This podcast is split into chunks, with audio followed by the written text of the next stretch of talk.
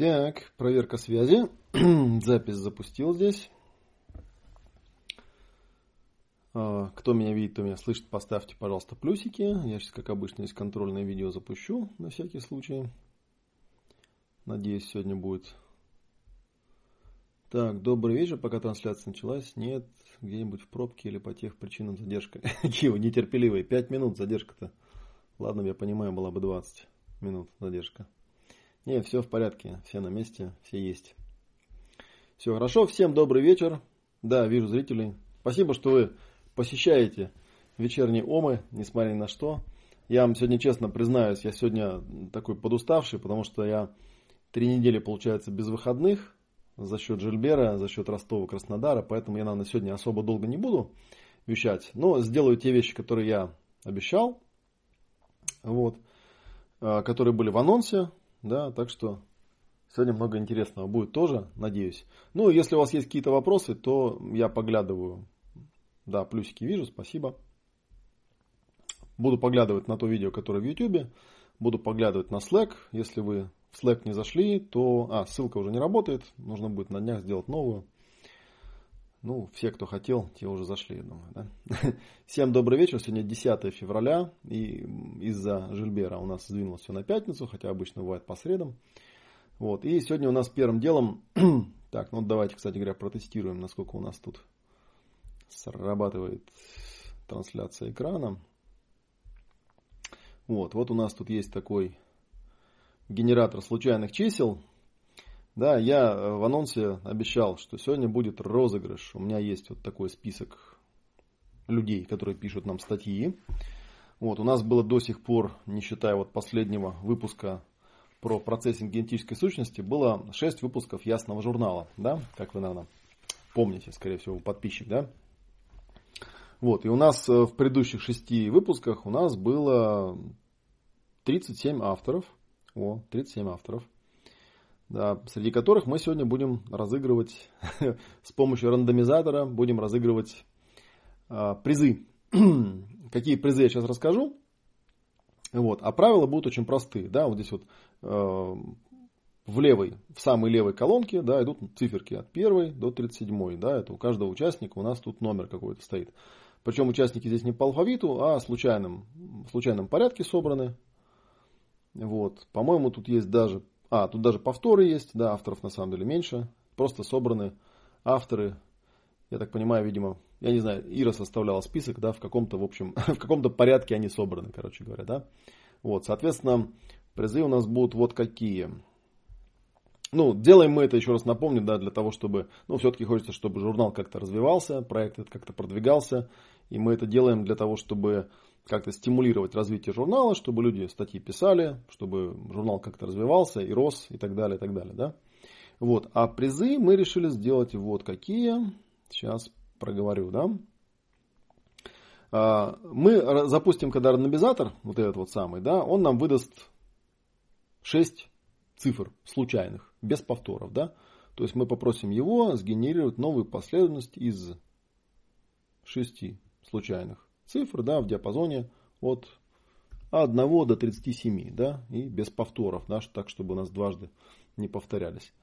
Вот. И э, смысл будет такой, да, первая цифра, первый приз случайный, это ваучер на 3000 рублей, да, который можно это специальный такой код, который в мегаоме можно ввести в соответствующую колоночку и что-нибудь им оплатить. Вторая цифра это будет ваучер на 5000 рублей. Третья цифра это будет ваучер на 7000 рублей. Четвертая это будет, соответственно, бесплатное участие в ПГС номер один. Пятый приз бесплатное участие в ПГС номер один плюс ПГС номер два. Вот. А шестой, самый главный, самый такой монстр приз, это участие в ПГС номер один и, э, интегральные ясные эмоции первый, второй и ПГС номер два. То есть вся полная программа из четырех из четырех модулей. Да?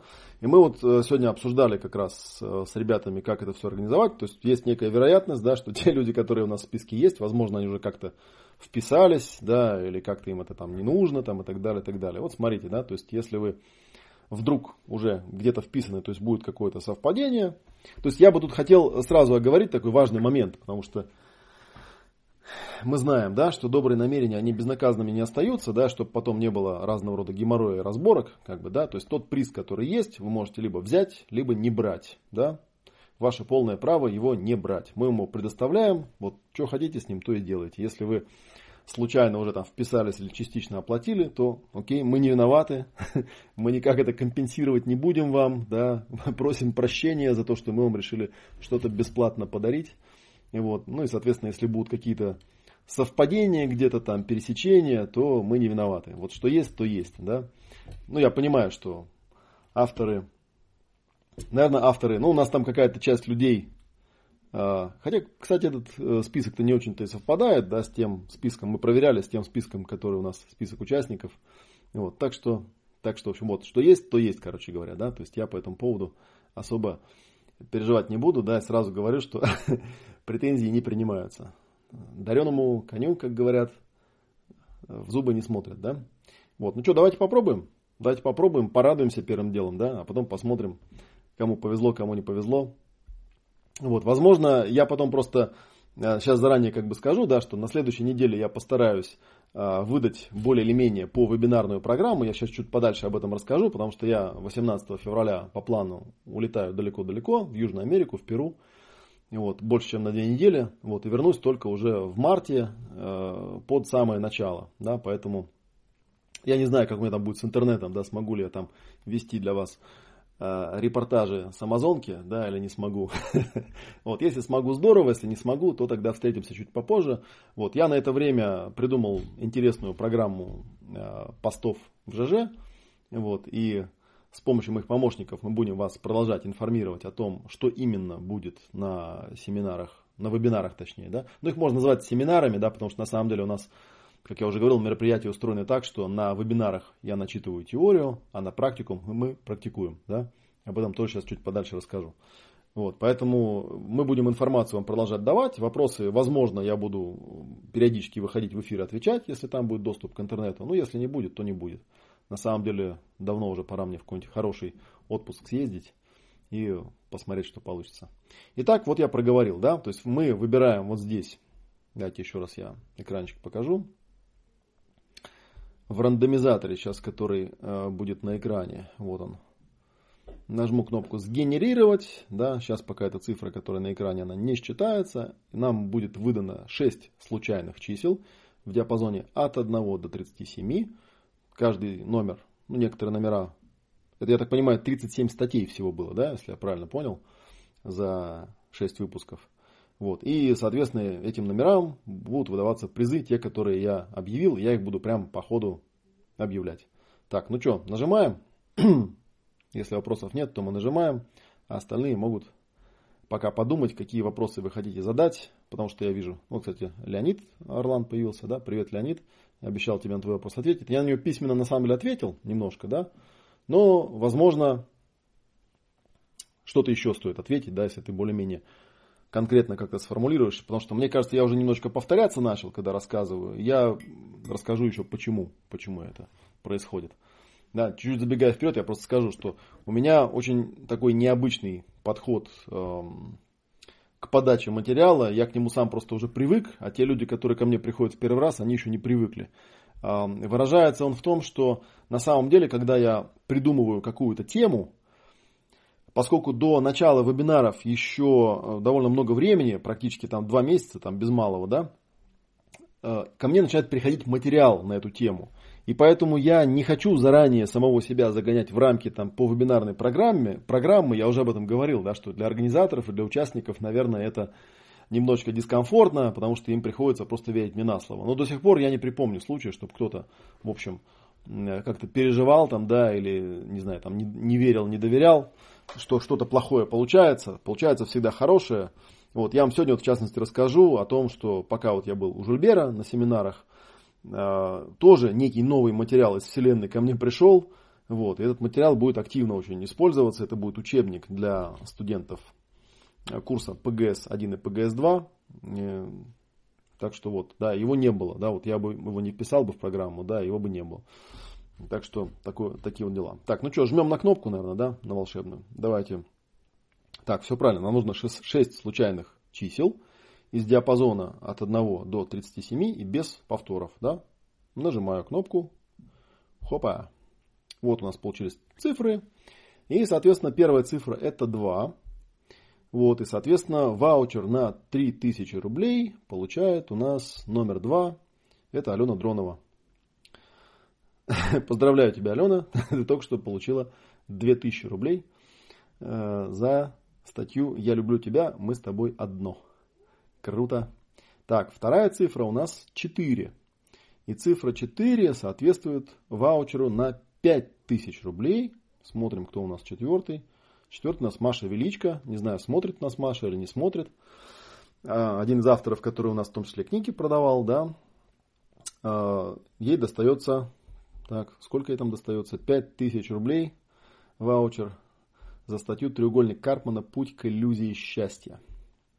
Смотрим дальше. Третья цифра 28. 28. Третья это у нас ваучер на 7 тысяч рублей. Давайте смотрим. 28. Кто у нас тут 28? Алексей Степченков за статью «Что измеряет эметр». Алексей получает приз в размере 7 тысяч рублей, которая в виде ваучера. Да? Так, ну дальше уже интереснее. Четвертая цифра это у нас участие в ПГС номер один, бесплатная. Вот, и у нас тут четвертая цифра 20. Четвертая цифра 20, это у нас... О, Эдуард Закс. Вот, если Эдик нас смотрит, не знаю, смотрит он или не смотрит, то Эдик, приезжай к нам, пожалуйста, на практикум по ПГС номер один. Вот мы с тобой вдвоем в этот раз, в последний, терзали Андрея Гуляева на РПТ. Вот, так что ты сможешь как эксперт оценить, насколько качественнее и лучше будет мое изложение э, темы работы с психосоматикой. Вот ты приглашаешься на ПГС-1, я бы, конечно, и так бы тебя пригласил, да, но здесь приятно. Ты получил это в качестве приза. Так, следующая цифра у нас, эм, да, следующая цифра пятая. А пятая это у нас участие ПГС-1 плюс ПГС-2. А пятая цифра у нас 37. А кто у нас 37-й? А 37-й у нас тоже Эдуард Закс. Вот видишь какая это судьба, Эдик, понимаешь? Совпало тем более у тебя. Ты у нас одновременно оба приза получил, так что ты приглашаешься и на ПГС-1, и на ПГС-2. Поэтому открывай календарь, смотри какие это даты и обязательно приезжай. Видимо, такая, такова твоя судьба, что ты обязан просто в этом поучаствовать. Заранее, пожалуйста, освободи. Э, на самом деле, э, я даже Жильбера попросил, чтобы он свои семинары, у него семинары будут в июне, кстати, в этот раз, и он в этот раз приедет с практикой. Он приедет, по-моему, привезет уровень 1 и привезет семинар, который один раз он только проводил до сих пор, по-моему, в позапрошлом годе, э, году или в позапозапрошлом году. Он назывался Toolbox. Это чистая практика, да, три дня люди просто будут практиковать. И вот. То есть, если уж Жильбер сдвинул даты ради этого, то тебе, я думаю, точно совершенно будет полезно сходить на процессинг генетической сущности номер один и номер два, да, и э, потом, я не знаю, на Toolbox сходи, если ты на нем не был, по-моему, я не помню, был ты или не был. Так, ну и что, у нас остался самый главный приз, цифра последняя, это тот, кто у нас получает участие бесплатное во всей программе целиком – и вот, и последняя у нас циферка 15. Интересно, кто же у нас 15, кто у нас 15. Оксана Антоненко. Вот, с удовольствием, с большим, я Оксану Антоненко приглашаю на полную программу процессинга генетической сущности и интегральные ясные эмоции. Оксана тоже э, выпускница Академии, по-моему, еще той э, древней, предыдущей. Вот. Не знаю, смотрит меня Оксана сейчас или нет. Я тебя, Оксана, поздравляю. Вот, еще раз напомню, да, что по нашим условиям, которые мы делали, ну, вот разыгрываем, да, то есть э, разыграли сейчас, у нас условия очень простые, да, приз можно взять или можно не брать, никаких компенсаций, никаких дополнительных вещей к этому мы не даем, мы даем то, что есть, uh, take it or leave it, да, как говорят американцы, бери это или не бери, дело твое, вот, передарить тоже нельзя, вы выиграли конкретно за свою работу, вот, так что, так что вот, надеюсь, надеюсь кто-то сейчас радостно закричал «Ура!». Спрашивают, где почитать эти статьи, да, и вот Лена там, э, Ира ответила, да, у кого нет журнала, напишите на адрес online megaom.gmail.com, Вот, пришлем ссылки для скачивания. Ну да, в принципе, мы, если вы помните, некоторое время назад мы ввели подписку на журнал. Он вообще у нас, э, ну, как бы платный, да, то есть старые выпуски, они платные. Но это не то, чтобы прям э, какая-то строгость большая. Вот, нам журнал-то он такой, как бы, да, популярный, поэтому мы просто для того, чтобы как-то консолидировать клиентскую базу, он по подписке распространяется бесплатно. Поэтому нам не жалко, мы вас, в принципе, добавим к списку подписчиков без проблем. Марина Гальчинская спрашивает меня, выки, выкидывает с YouTube, что делать для розыгрыша. Для розыгрыша нужно было написать статью в нашем журнале. И вот если вы автором нашего журнала не являетесь, то вы в розыгрыш не попадаете. И вот я просто на будущее скажу, что я еще на неделе подумаю, э, какой нам можно сделать э, конкурс, да, потому что если вы помните, там, ну, если вы обращали внимание, вот я делал там серию, я сейчас выкладываю у себя в блоге э, видео с так называемыми тайм-кодами. И вот эти видео с тайм-кодами, в них там ссылки идут разные, да, и в том числе были видео, которые в свое время, коротенькие видео, которые использовались для запуска серии «Глубокие ясные эмоции» поза прошлогодней, да, 2015 года. И там было что-то написано про конкурс. На это никто не среагировал, хотя я, в принципе, на полном серьезе подумал, что если там вдруг кто-то сделает все эти упражнения, там, тесты и так далее, то мы вполне можем разыграть потом приз среди тех людей, которые пишут комментарии, задают вопросы и так далее. Вопросы можно задавать, ну, наверное, мне удобнее будет, если вы будете задавать в ЖЖ. Но мы еще на следующей неделе, у нас на следующей неделе все идет по плану, у нас еще в среду будет вечерний ом, я до этого времени, думаю, соберусь с мыслями, мне вот отдохнуть бы, да, я сформулирую вам, какой мы сделаем конкурс не для авторов журнала, а для всех подряд. Вот. Еще раз тогда напомню, да, что для э, участников, для зрителей этого вебинара, вот Ира там Кундик написала, бонус для участников вебинара, мы можем вам прислать ссылки на скачивание вот этих шести, ну точнее семь их, там еще седьмой был недавно. Он был посвящен конкретно процессингу генетической сущности на выпуске журнала, где вы сможете все это дело почитать. Вот. Ну все, вот розыгрыш закончился, да, теперь можно, собственно, содержательную часть э, проиграть, тем более, что вот людей уже 50 зрителей у нас есть. Так что, если у вас есть какие-то вопросы, вы их можете задавать. Как я уже сказал, в принципе, я сегодня какой-то супермарафон не планирую, да, буду просто рассказывать о том, о чем хочется рассказать. Вот. И э, давайте я вам для начала покажу, вот наша замечательная художница э, Софья нарисовала нам новенькую картинку, и я, наверное, прямо вот с нее и начну. Сейчас я посмотрю, что я хотел тут рассказать, да розыгрыш. Ну да, давайте, наверное, мы с нее начнем. Ну, наверное, я даже прежде чем покажу эту картинку, ну, кстати, кстати, картинка, вот ее можно, да, критиковать, э, посмотреть, как она, насколько она вам понятна или непонятна. Давайте я вам сейчас ее покажу. Вот на экране, чтобы вы ее увидели. Вот такая у нас есть картинка новая, прикольная. Сейчас она появится.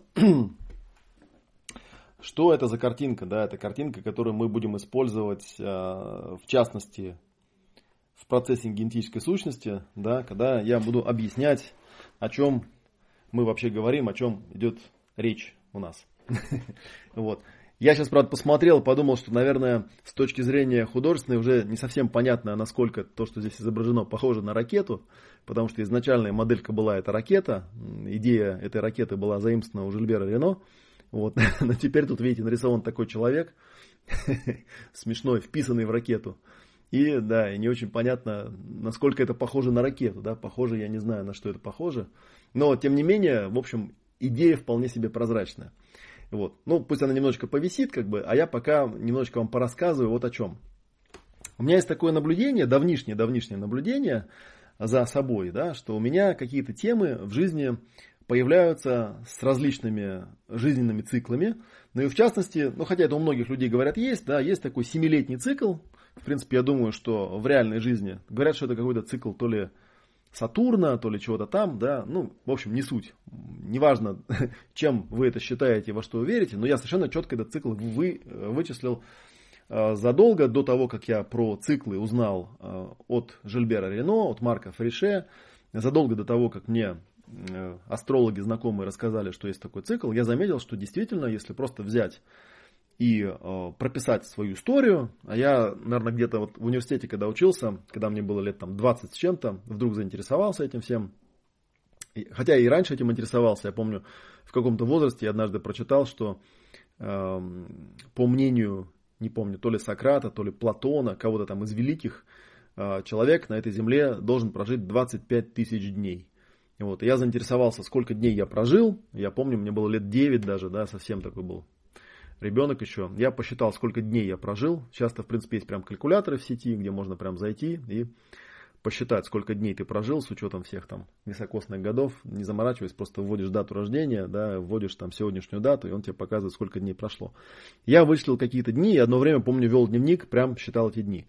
А потом, когда вот лет 20 в университете тоже какой-то был, видимо, кризис у меня жизненный, я однажды сел и стал, значит, вспоминать, что у меня было, как оно прошло, и вычислил, что у меня действительно есть какие-то довольно подозрительные такие совпадения э, по циклам, и вот они явно каждые 7 лет что-то повторяется. Да? Сейчас у нас год 2017, да? поэтому если мы 7 лет отнимем, то мы получим год 2010. Вот. И если я э, попробую найти, ну вообще говоря, ровно 7 лет назад, как раз вот в январе, в середине января, я открыл свой ЖЖ, свой блог – Хоть там и говорят, что ЖЖ умирает, я все равно люблю писать больше в ЖЖ, чем в Фейсбуках и прочих всяких непонятных таких соцсетях сверхскоростных. ЖЖ мне нравится, он такой неторопливый, там можно теги расставлять и так далее, и так далее. То есть 7 лет, в принципе, сегодня, вот сегодня в этом году, некоторое время назад, 18 января, я, по-моему, его открыл, исполнилось моему блогу, да, то есть это некий определенный такой цикл прошел. Во-вторых, если я вернусь назад, то до того, как у меня этот блог появился, я довольно активно писал на форуме, был такой форум, он сейчас есть, правда, там мало кто пишет, даже вообще нам никто не пишет, называется ability.org.ru. Вот. И как раз в 2010 году у меня был такой очень интересный цикл, э, цикл постов, или как они там на форуме назывались, где я очень активно сравнивал э, саентологический так называемый мост, вот эти вот самые уровни там ступени, уровни АТИ, состояние клира, активно сравнивал с некими другими вещами, которые я из эм, ну, других каких-то параллельных школ вытаскивал и сравнивал. Да? Вот мне было интересно, насколько вот эта внутрисектантская какая-то типология, да, какие-то клиры, какие-то ати, насколько это соответствует тому, что ну, в других школах выработали. Есть в этом какое-то рациональное зерно или это полный бред. Вот. И, в общем, на самом деле, э, надо сказать, что я уже это упоминал, что с моей точки зрения Хаббард, в общем, человек был достаточно гениален в этом плане, да, то есть он что-то там такое весьма интересное э, выцедил из той технологии, которая была доступна в те времена, когда он все это дело писал. И определенно есть какие-то четкие резонансные точки, которые действительно показывают, что, ну да, может быть там есть какие-то преувеличения, может быть есть какие-то чьи-то корыстные интересы, но то, что эта технология работающая, то, что она действительно что-то дает, это бесспорно для меня. И я даже как бы нисколько с этим спорить не стану. Другое дело, что все это нужно осознавать и перерабатывать. А если еще 7 лет отнять назад, то получается год 2003. И вот в 2003 году я как раз тогда открыл для себя Роберта Антона Уилсона. Вот, если его кто не читал, то когда вы до него доберетесь, то вы, наверное, осознаете и поймете и увидите, что многие идеи, которые я излагаю, да, это просто технологизированные э, выкладки Роберта Антона Уилсона. Он мне тогда очень сильно помог именно с точки зрения теории, потому что э, поскольку я ну, знал какую-то достаточно узкую узкую долю психологии, но как бы, честно говоря, всерьез говорить о каких-то серьезных разработках, о эм, там, не знаю, о духовных практиках, ориентируясь на то, что было доступно людям в 2003 году, ну, не приходится, да. Честно говоря, тогда крайне мало людей вообще понимали, что это такое, крайне мало кто всем этим практиковал, такого бума не было. Вот. Хотя, честно говоря, если назад отнять, еще отнять 7 семерку, да, 2003 получится 1996 год. И 1996 год это был год, в который мы открыли так называемую свободную зону.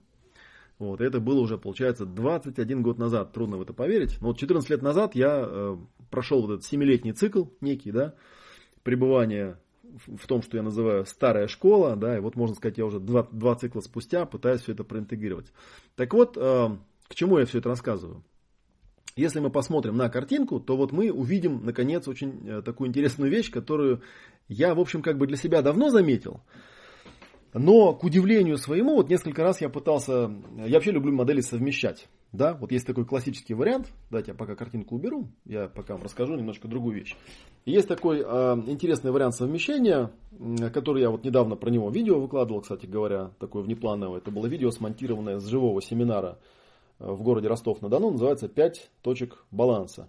Это одна из базовых таких э, техник согласования. Она чем-то похожа на, как я уже говорил, на РПТ, хотя, как ни удивительно, вот я вам клянусь, как бы, да, я, когда я ее придумывал, когда я составлял, я никакого понятия не имел об РПТ. Более того, в РПТ есть очень много таких теоретических соображений про какое-то согласование тридиного мозга. На самом деле, четко прописанной какой-то техники там нет, а вот 5 точек баланса это как раз четко прописанная техника согласования. Я вам это видео, кстати, рекомендую посмотреть, оно такое содержательное, с живого семинара, платного, бесплатного, да, можете посмотреть. Как появились 5 точек баланса? Если вы за э, моими публикациями следите, то вы, наверное, часто встречали э, такое, такое понятие, как 4 точки баланса. Я про них рассказывал много раз. И 4 точки баланса взяты из книги, может быть даже неожиданно совершенно, да, из книги «Страсти супружества» э, Дэвида Шнарха. Это книга, посвященная, собственно, семейной терапии. Э, вторая книга, нет, четыре точки баланса из второй его книги «Близость и желание», но не суть, как бы, да, это его теория. И вот у него там описаны такие четыре точки баланса, которые он эм, формулирует как некие такие опорные эм, категории, да, на которые можно Э, как-то вот раскладывать переживания для того, чтобы достичь вот той самой дифференциации, то есть способности оставаться самим собой, э, даже вовлекаясь в какие-то близкие эмоциональные отношения и так далее, и так далее. У него было такие четыре точки баланса. Да? Первая точка баланса – это вот я, да, почувствовать себя. Вторая точка баланса – посмотреть на свои переживания, да, эмоции и переживания, да, и успокоиться – Третья точка баланса – это потребности, да, посмотреть, что мне надо, из-за чего я так запереживал. И четвертая точка баланса – это вот осознанное преодоление, то есть запрос, что конкретно нужно сделать. Вполне понятная раскладка. Да? Почувствуй себя, посмотри на свои переживания, посмотри на свои потребности, да, и согласуй все это дело, да, и скажи себе, что нужно делать. Вот. С другой стороны, э, вот, кстати, тоже где-то в районе 2003 года, э, чуть пораньше на самом деле, мне попалась книжка Маршала Розенберга, которая называлась э, ненасильственное общение. Вот. И ненасильственное общение такой интересный процесс, в котором тоже есть э, определенные шаги, и там есть, собственно, четыре вот базовых шага. Шаг номер один – это опиши ситуацию. Шаг номер два – опиши переживания по поводу этой ситуации. Шаг номер три – определи свои потребности. Шаг номер четыре – реши, что ты теперь будешь делать. И, ну, как бы там четыре шага, здесь четыре шага. Очевидным образом хочется все это совместить. Но при совмещении вдруг выясняется, что у маршала Розенберга не хватает, очевидно, точки осознания себя, а у Шнарха не хватает вот этой вот точки, да, которую я называю стоп-ситуация. Да. Если их совместить, получается не 4 точки баланса, а 5 точек баланса. Если их аккуратно, точно прописать, то, собственно, получается ну, вот ровно верхняя половина моей матрицы способностей, которые, кстати говоря, мне уже не раз говорили, очень похожи на логические уровни Роберта Дилса – но опять же, да, вот мамой клянусь, ни про кого Роберта Дилса я никогда не слышал до того момента, пока мне про него не сказали. Вот, а матрица способности, первые ее версии возникли как раз э, вот два цикла назад, 14 лет назад. Я первый раз э, сел и прописал себе эту матрицу. Э, разные версии, да, стал их тестировать. Тогда еще я, в частности, увлекался материалами. Был такой Алан Уолтер, который создал налиджизм. Вот, и у него тоже там была такая штука, была какая-то аббревиатура, я не помню, да, но идея была примерно такая же, да, что можно выработать некую такую стандартную последовательность, которая показывает, эм, как там, да, от замысла происходит воплощение в реальности и так далее. Но мне его система показалась крайне замороченной, как-то не очень срезонировала, но сама идея очень понравилась, да, я стал эту идею моделировать, исходя из тех понятий, которые у меня накопились. И вот у меня получилось 5 точек баланса, да, первая точка баланса, помните, стоп, ситуация, собственно, опиши ситуацию, осознай ее, создай пространство. Это первая точка баланса. Вторая точка баланса. И вот как раз это очень удобно а, показывать и демонстрировать на эмоциональном коврике, который мы будем активно очень использовать на практикумах. Я уже говорил, да, что у нас есть, ну сейчас у меня здесь нет, у меня в гараже он лежит. Огромная такая разноцветная клеенка. Вот, я вам ее уже показывал, да. Ну, кстати, дайте еще найду, где она, если чтобы, так сказать, для иллюстративности эмоциональный Коврик экранный. Да, вот он. Давайте я его прям сразу открою и покажу вам. Вы же его помните, наверное, да? Но на всякий случай, чтобы было понятно, о чем я говорю, я вам его могу показать. Вот такая есть вещь, да, называется эмоциональный коврик. Специально для... Вот здесь такая огромная клеенка, да, размером там 3, 3, 3 на 3 примерно метра, но она такая прямоугольная. Вот. И мы его прям стелим на пол, да, и вот по нему можно ходить ногами. Он похож на эмоциональный твистер. Да, и вот с вами случается какое-то переживание. У меня мои студенты, они уже много раз э, это делали, поэтому они уже привыкли. На самом деле потом у нас коврики, как мы шутили, становятся такие намоленные, да, и по ним уже прям ходишь, и тебя прям все эти эмоции включаются.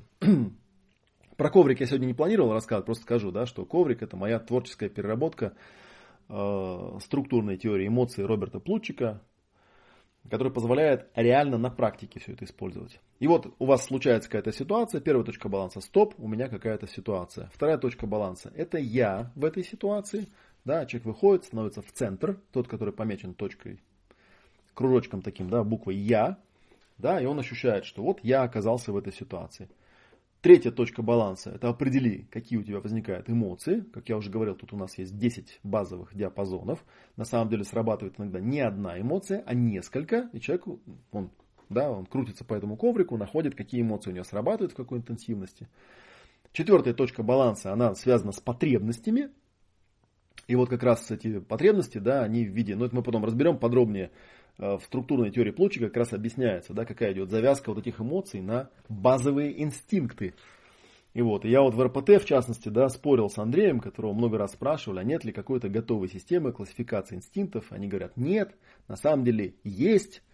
А, другое дело, что эти инстинкты каждый конкретный пользователь может как-то по-своему называть, да, но от этого базовая идея, концепт не меняется. Есть 10 базовых инстинктов, они основаны на 10 базовых физиологических функциях любого живого организма, начиная от амебы, да, и поэтому идет такая очень глубинная подвязка, да, на вот эта четвертая точка баланса, она четко связана с инстинктами. И вот. Ну и, соответственно, когда человек потом это согласовывает, по коврику походил, согласовал э, себя, да, там, ум головы, согласовал свои переживания, ум сердца, согласовал свои там инстинкты, уровень тела, да, он все это может признать, и тогда у него возникает какой-то выход, да, он понимает, как из этой ситуации можно выйти красиво, да, красиво, классически, понятно выйти. Вот такая замечательная штука, мы ее будем, ну, в принципе, мы ее и на ПГС будем использовать, да, но основная такая системная практика будет на интегральных ясных эмоциях, почему я и говорю, что, э, ну, как бы рекомендую вам прийти на практикум. Ну, другое дело, что я еще раз повторю, да, что практикумы это не бывают онлайновые, да, и бывают э, практикумы живые. Я вам, конечно, сильно рекомендую. Мы со своей стороны все возможное предпринимаем для того, чтобы максимально было комфортно и максимально недорого можно было приехать прямо к нам. Вот, может быть, вы не на все практикумы приедете, а приедете, например, на вот этот большой четырехдневный, который будет на майские праздники, на вторые. Вот. Но я вам крайне рекомендую вживую приехать, потому что у нас там совершенно уникальная атмосфера, уникальный дом, очень там комфортно. Вот сейчас мы тоже с Жильбером обсуждали на семинаре. Он говорит, вот мне все время не хватает времени на то, чтобы что-то до рассказать, до преподавать там и так далее. Я ему говорю, ну, понимаешь, тут э, вопрос такой. У нас, кстати, в этот раз на э, семинаре было довольно много народу, там порядка 50 человек было на каждом. Столько человек в дом не влезает. У нас, по-моему, у дома максимальная вместимость 36 человек у нас было на суперсерии в прошлый раз. Вот, то есть у нас там ограничено по местам, да. Но тем не менее, зато серьезный бонус, да, что мы совершенно там не паримся о питании. Мы можем начать утром пораньше, там очень здорово спится, потому что это, в принципе, Подмосковье, природа. И вот, а после ужина при желании можно взять час-два и практиковать, или там читать лекции, или все что угодно. У нас, у нас есть запасное время всегда. вот, ну, продолжим нашу тему, да, к чему я все это рассказываю. И вот э, появляется, собственно, картинка вот такая, которая тоже является неким совмещением э, нескольких разных теорий. Да, еще раз я ее покажу. Вот она, картинка, которую я хотел показать. Вот. И она отвечает на несколько вопросов, э, которые до этого, наверное, оставались в каком-то смысле без ответа. Может быть, не так наглядно было. Да? Ну, возможно, мы эту картинку еще перерисуем. Вот сейчас с вами посмотрим. Если вы на нее внимательно посмотрите, то вы увидите, что в ней совмещается тоже сразу несколько теорий. Так же, как вот в истории про пять точек баланса, ну, я вам сказал, что там две теории совместились, да, что это был Дэвид Шнарх плюс Маршал Розенберг плюс еще там какие-то там моя матрица способностей и так далее. На самом деле, если бы я копнул чуть поглубже и, например, достал бы из э, чулана, э, у меня есть такая огромная таблица, называется Октава, которую я в 2003 году составлял, и в ней там много чего еще можно туда добавить и увидеть там те же самые точки баланса, но с других каких-то точек зрения то здесь мы видим совмещение сразу нескольких вещей. Да? Во-первых, на этой картинке э, немножечко перенумеровано вот это обозначение. Да, у меня есть обозначение греческими буквами, они очень нравятся, потому что они удобно очень их использовать. Фи, да, физика это тело, лямбда, жизненная энергия, это то, что называется ум живота, э, пси, ум сердца, это эмоции, да, и переживания. И тета – это ум головы, то, что называется у нас разумом, да, или интеллектом и так далее. Да? Ну есть некая верхняя точка, если вы ее видите. Ну-ка, как там на картинке ее видно? Ну, видно, да, в самом верху можно посмотреть и видеть, что там дух, да, это некая точка зрения, та, через которую все согласовывается. Так вот, что для меня странно было, а, то, что мы уже в некоторых книгах, я такую классификацию, такую картинку пробовал публиковать, и вот э, интерес был в том, что э, вот эта классификация, которую вы сейчас видите на картинке, она намного ближе к той, которая была в 2003 году, 14 лет назад, мною когда-то записана в попытке что-то классифицировать, э, чем та, которая была у нас в других книжках. Вот что странно, да? Ну, может быть, это и не странно, может быть, это закономерно, да, что все возвращается на круги своя. И вот вы на нее посмотрев, увидите, что здесь совмещаются сразу несколько систем, и э, первое, о чем мне хочется рассказать, вот вы будете смотреть на картинку, да, а я вам немного порассказываю о том, что когда-то давным-давно изначально э, было взято мною э, как нек, некий стержень, да, некая основа классификации, в отличие от, на мой взгляд, достаточно такой высосанной из пальца структуры э, старошкольной, да, там, генетическо-саентологической, взято было из книги Э, Роберта Антона Уилсона, которого я упоминал в начале, который называется по-русски «Психология эволюции», в оригинале называется «Прометей восставший», где он рассказывает про так называемое аппаратное и программное обеспечение. Да?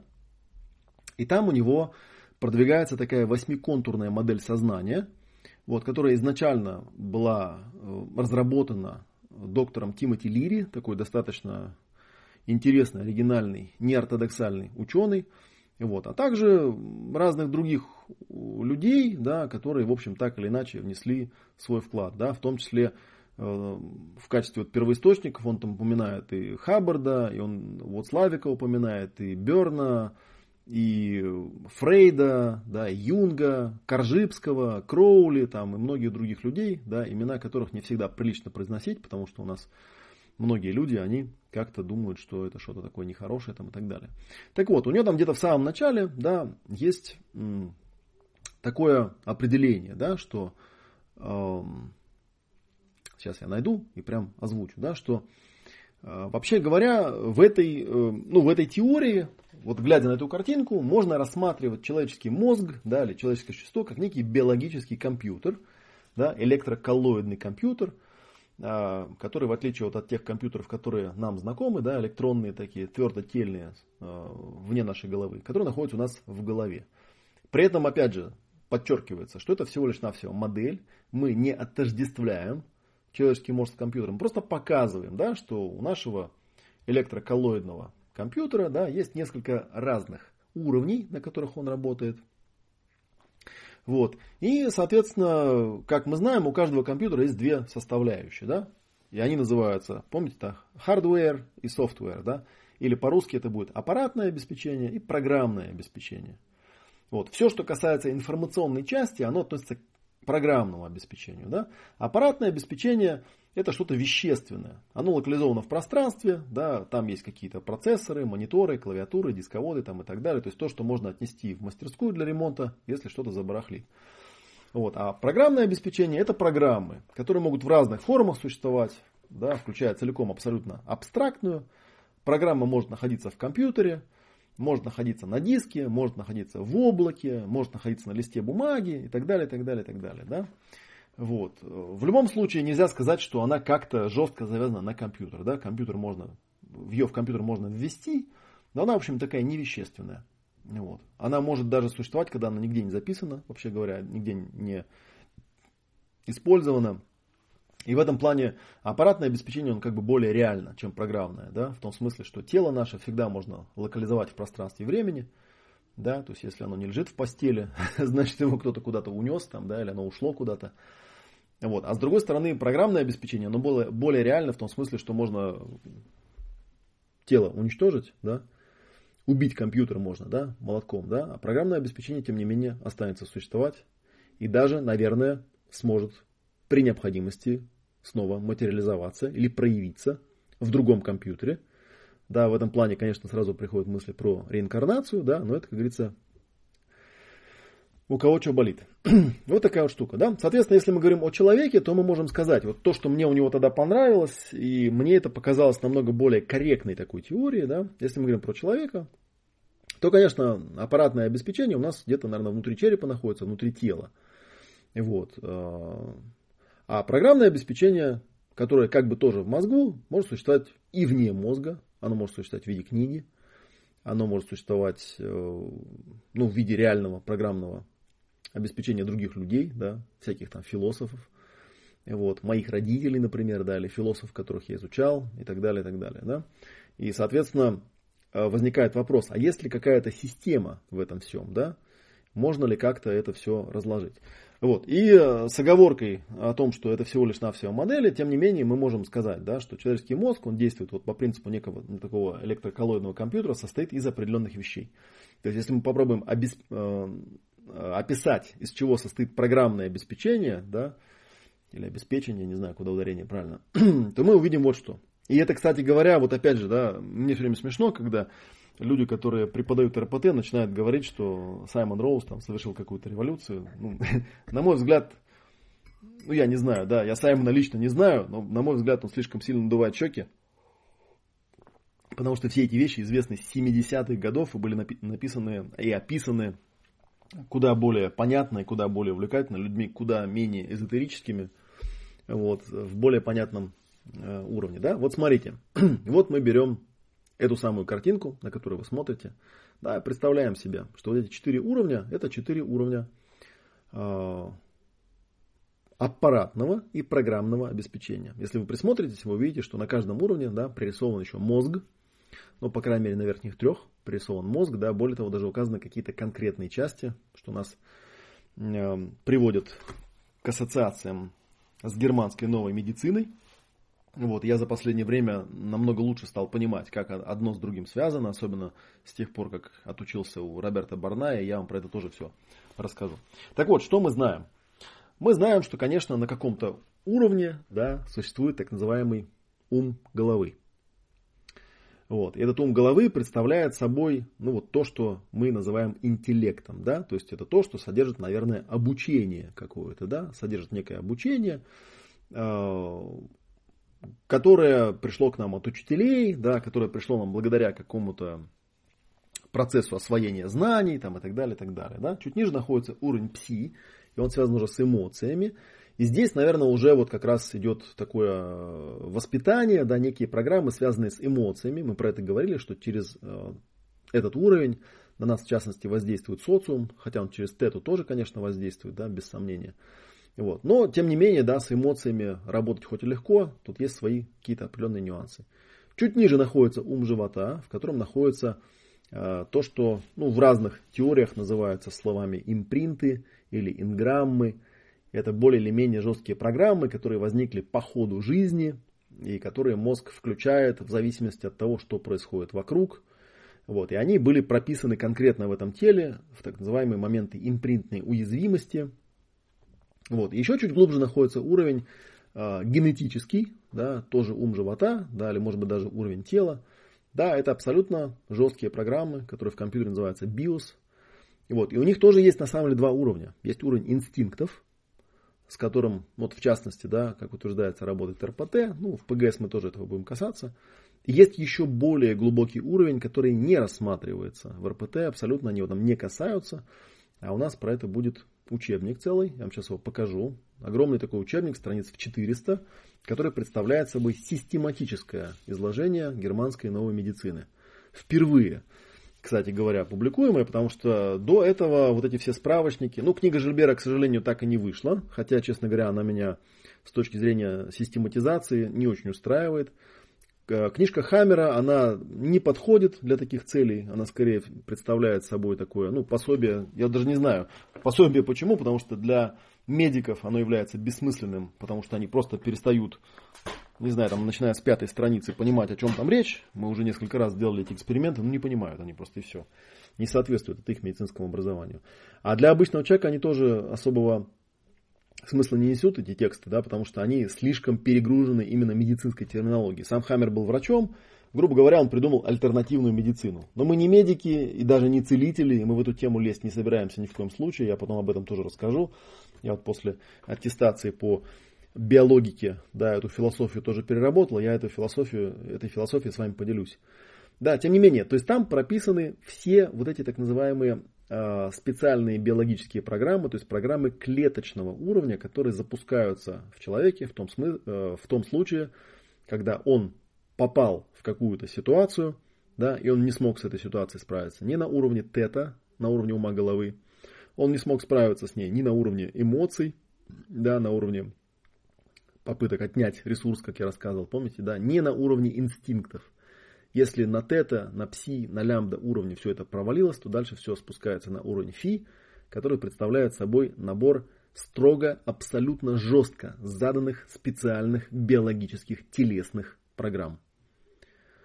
Вот такая беда. Да, мы вот все про это будем э, рассказывать э, и практиковать. Да, и, собственно говоря, алгоритм, который вы получите, он будет касаться всех этих уровней, да, то есть он будет как составную часть включать в том числе и то, с чем работает РПТ, но и многих вещей касаться которых РПТ не затрагивает. Ну, давайте я вам, чтобы вам не скучно было слушать, давайте я вам покажу эту книжку, которую я упоминал только что, сейчас.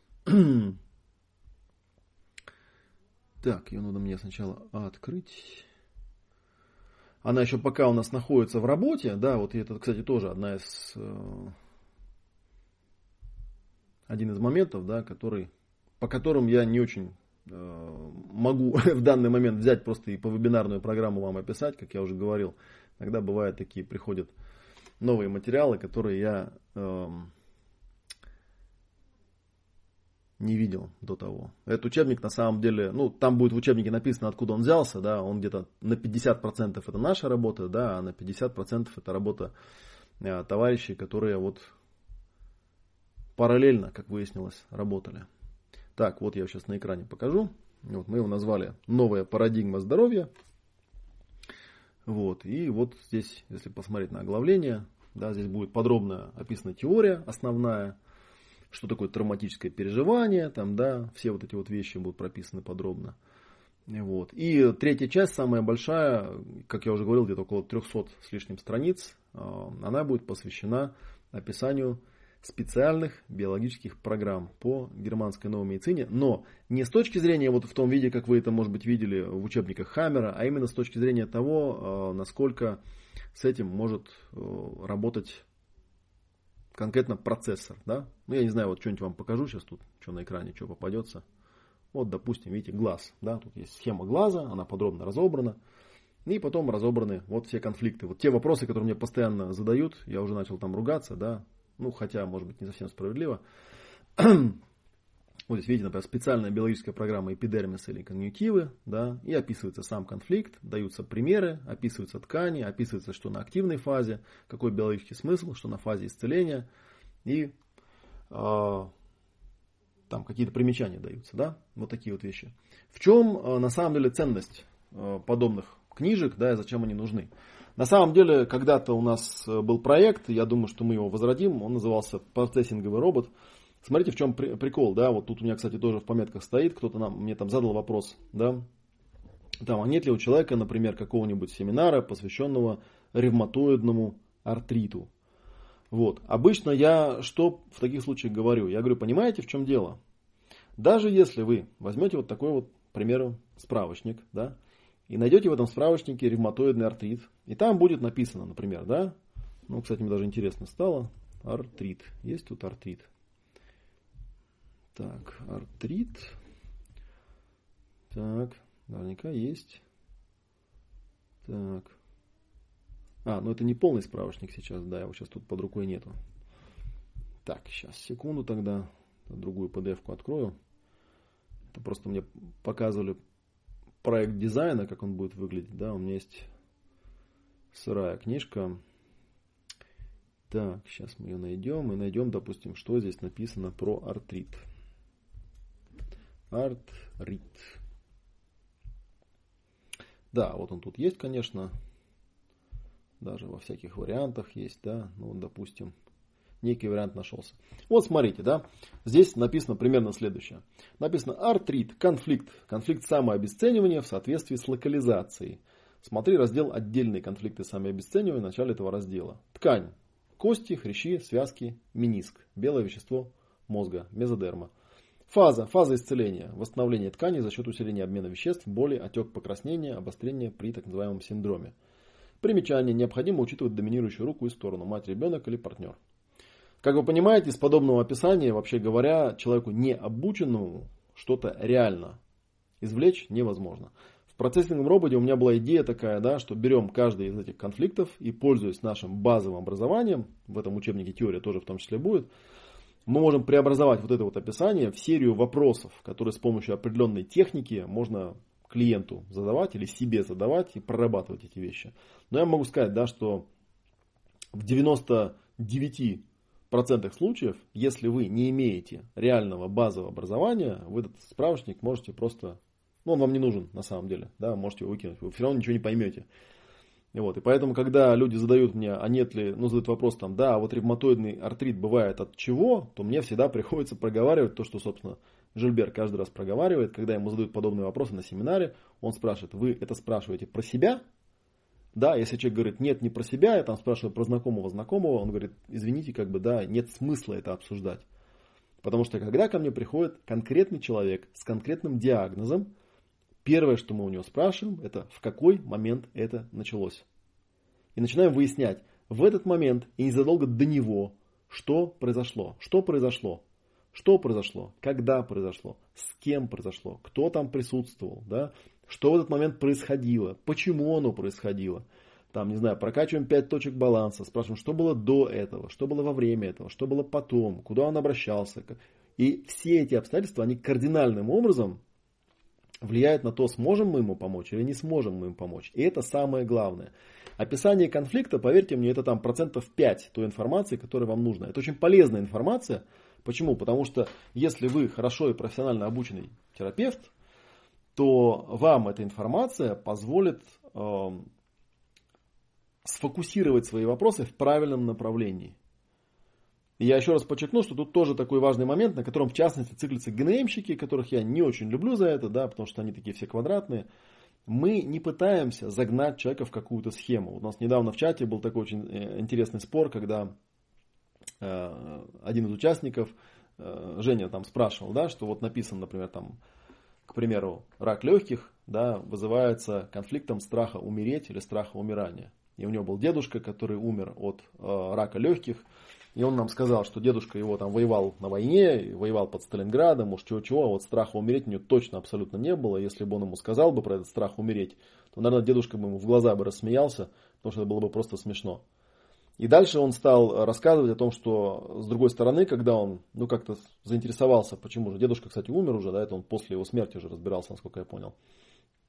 Оказалось, что э, незадолго до того, как он умер и как заболел, э, его уволили с работы, да, что в принципе можно с биологической точки зрения трактовать как некое изгнание из стаи, что с точки зрения, конечно, уровня фи абсолютно точно является страхом. Ну, изгнание из стаи биологически равноценно страху смерти. И, вот. и обычно, кстати говоря, вот человек, который читает подобное описание, у него еще есть одна еще одна важная проблема, да, что поскольку он заболел, поскольку у него есть симптомы, да, если мы говорим о болезнях там, да, или о специальных биологических программах, у него в этом отношении есть слепое пятно. Причем вот буквально на... И, и поэтому, к чему я говорю, поэтому, когда вы у него спросите в лоб, а не было ли у тебя там какого-то страха там, умереть или в какой-то другой формулировке, которая у вас в книжке есть, он э, почти не знаю, с 99% вероятностью посмотрит вам в глаза и скажет, нет, у меня ничего подобного не было. Вот. И для него это будет правда. Знаете почему? Потому что в его реальности этот э, конфликт, ну то есть вы-то спрашиваете что, да, вот давайте еще раз нашу замечательную картинку посмотрим. Вы, когда его спрашиваете, да, вы обращаетесь к, к уровню, к уму головы, по большому счету, да. То есть вы спрашиваете у головы, а было у тебя такое или нет? А у него ум головы, очевидно, не справился, да, потому что у него весь этот заряд сначала провалился на уровень пси, потом на уровень лямбда, и потом на уровне фи. И теперь у него симптомы, да, и теперь он болеет. И абсолютно точно на уровне тета у него здесь ничего и никакой информации нет. И нам нужно прокапываться, нам нужно тщательно, с помощью какой-нибудь техники, ну пусть даже хотя бы какой-нибудь элементарной техники, типа тех же пяти точек баланса, докопаться до уровня фи, чтобы он это осознал, чтобы он это увидел. Вот. И именно поэтому на самом деле, да, без, то есть просто механическая попытка загонять человека в какую-то схему, она не сработает, она не поможет, она бессмысленна. Вот в чем проблема-то. И у меня вот, кстати говоря, вот буквально на этом семинаре был такой яркий пример.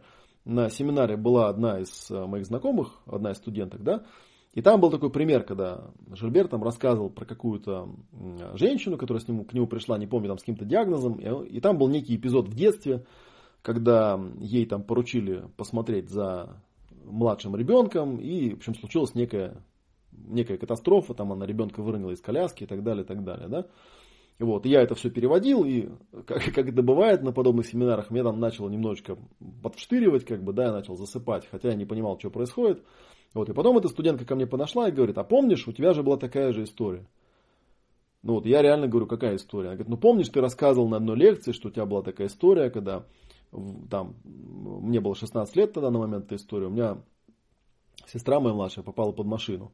Вот, и, ну, ее очень сильно покалечило, и я ее в больницу вез, и у меня был такой день шока, да, то есть она там вся была покалечена, у нее были переломаны все кости, сильно разбита голова, и я вот это вот как бы искалеченное существо на руках, она меня младше на 5 лет, ей было тогда 11, мне было 16, да, я ее отвез в больницу, сидел в шоке в больнице, врачи мне, ну, почти гарантированно сказали, что, скорее всего, она погибнет, вот, а когда я вернулся домой, то мне моя мама добрая устроила истерику на тему того, что, ну, типа, это я во всем виноват. Вот, потому что она во дворе там играла, бегала и ну, попала под машину. Хотя на самом деле, ну, я, она мне сказала, что она к маме на работу ушла.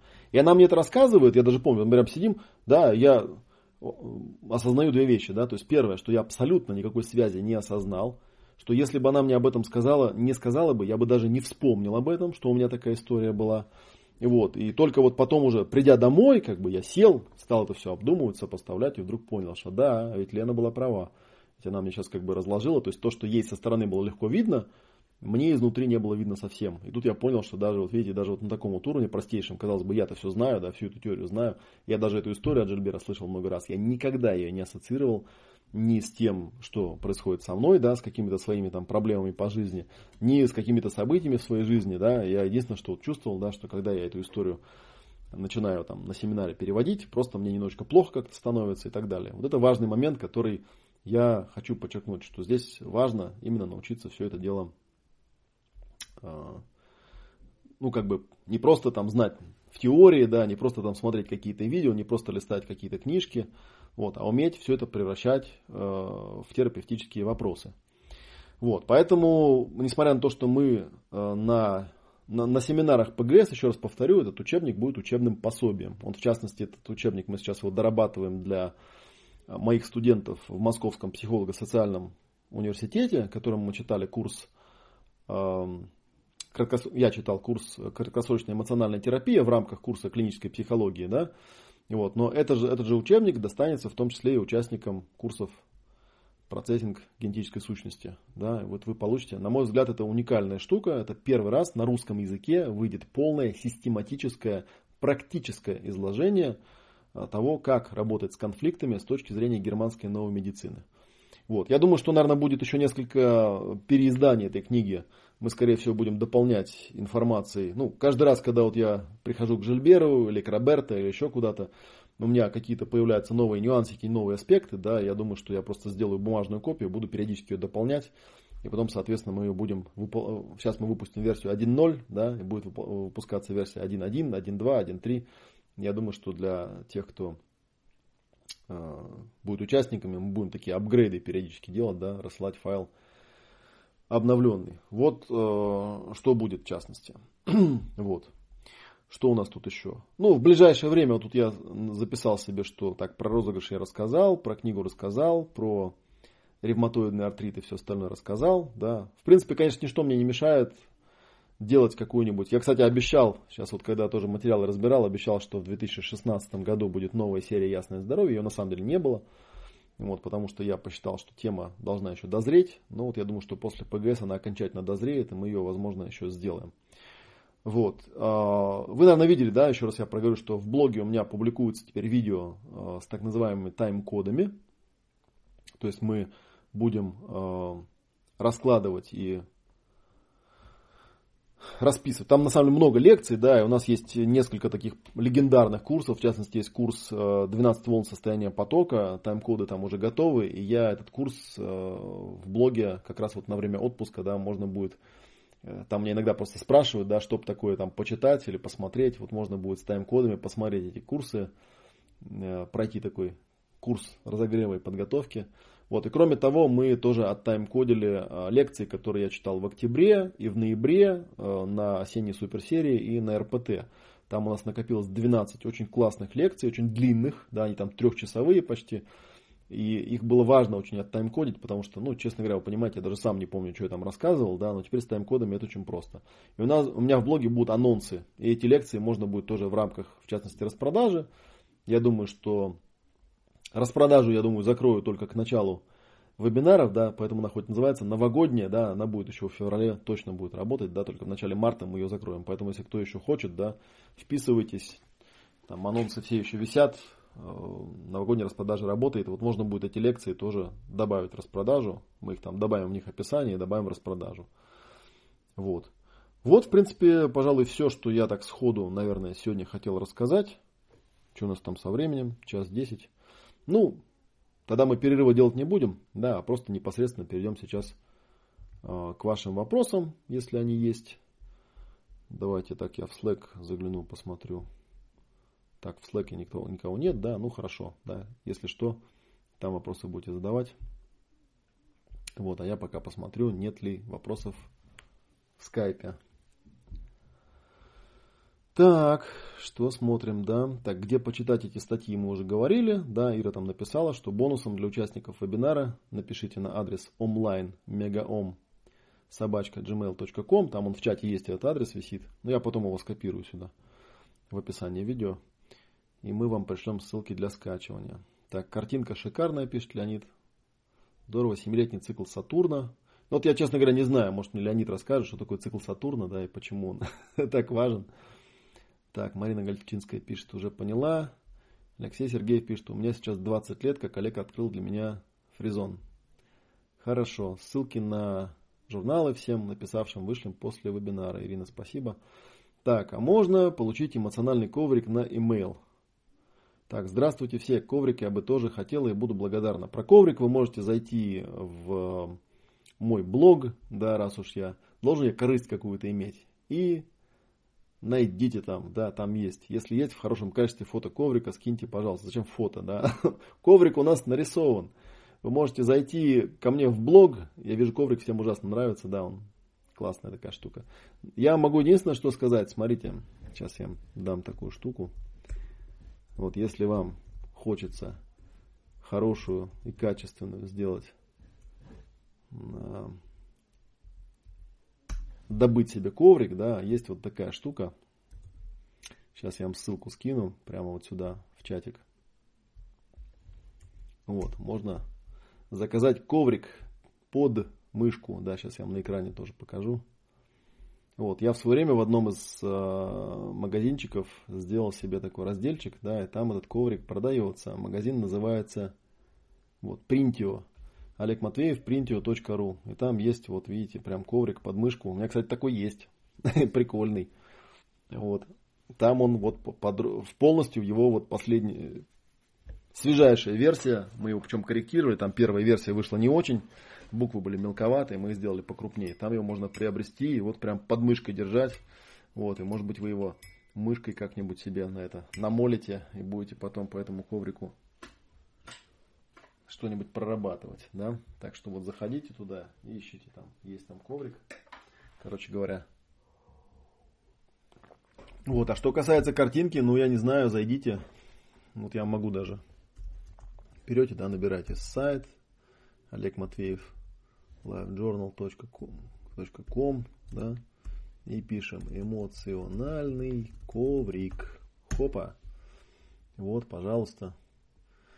Сколько хотите, там есть и объяснение, что это такое, да, если вам интересно. На самом деле классная штука. Вот здесь, видите, есть картинка, где я с ним стою. Вот он такой огромный был. Вот он был у нас. Вот. Ну и я не помню, была ли у меня метка. Ну и скорее всего, если нажать на метку эмоциональные, интегральные ясные эмоции, да, то вы где-нибудь картинку в блоге найдете. Ну вот полистайте, да. Корысти ради не буду я вам облегчать задачу, полистайте, посмотрите, потому что на самом деле у меня очень много всего интересного публикуется. Я иногда прям даже огорчаюсь, да, что я такие ценные вещи публикую даю, никто на них внимания не обращает, да, потом говорят, дайте мне эмоциональный коврик. Там есть где-то, а вот правда у меня, к сожалению, выкладывал я аудио подкасты, и у нас почему-то сайт сдох, не работает, да, с подкастами. Обидно. Но это не наша вина, это там был портал под FM. Да, он, видите, извините, на сайте ведут технические работы. Уже неделю, как они там ведутся, я подозреваю, к сожалению, что он просто сдох. Вот, поэтому везде, где подкасты, они, наверное, работать не будут. Вот, но тем не менее, да, если по метке эмоций полистать, вот, картинка с ковриком есть. Эмоциональный коврик. Правда, подкаст вот здесь, к сожалению, работать не будет, да, но тем не менее, вот максимальное качество, которое я вам могу предоставить, оно там есть. Хопа.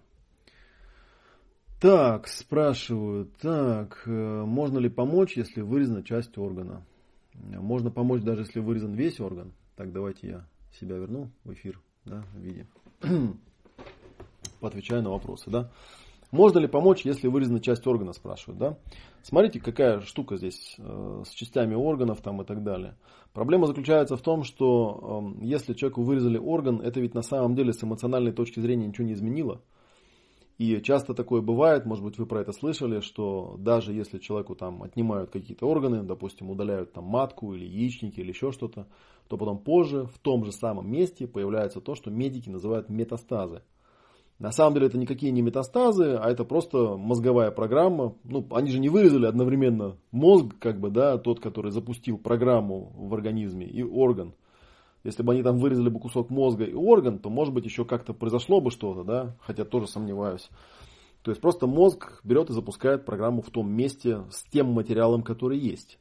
И поэтому даже если нет органа, обязательно, обязательно нужно проработать эмоциональный конфликт. Во-первых, это избавит человека от страха всяких там рецидивов, избавит его от страха всяких там метастазов и так далее. А во-вторых, это избавит его родовую систему от необходимости этот э, конфликт передавать дальше, потому что если у него, у него нет в теле органа, который может на это отреагировать, а конфликт остался неразрешенным, то значит, согласно законам, которые описаны в книге «Синдром предков» Анны Антелин Шуценбергер, эта реакция потом передастся кому-то из его потомков и отреагирует его тело.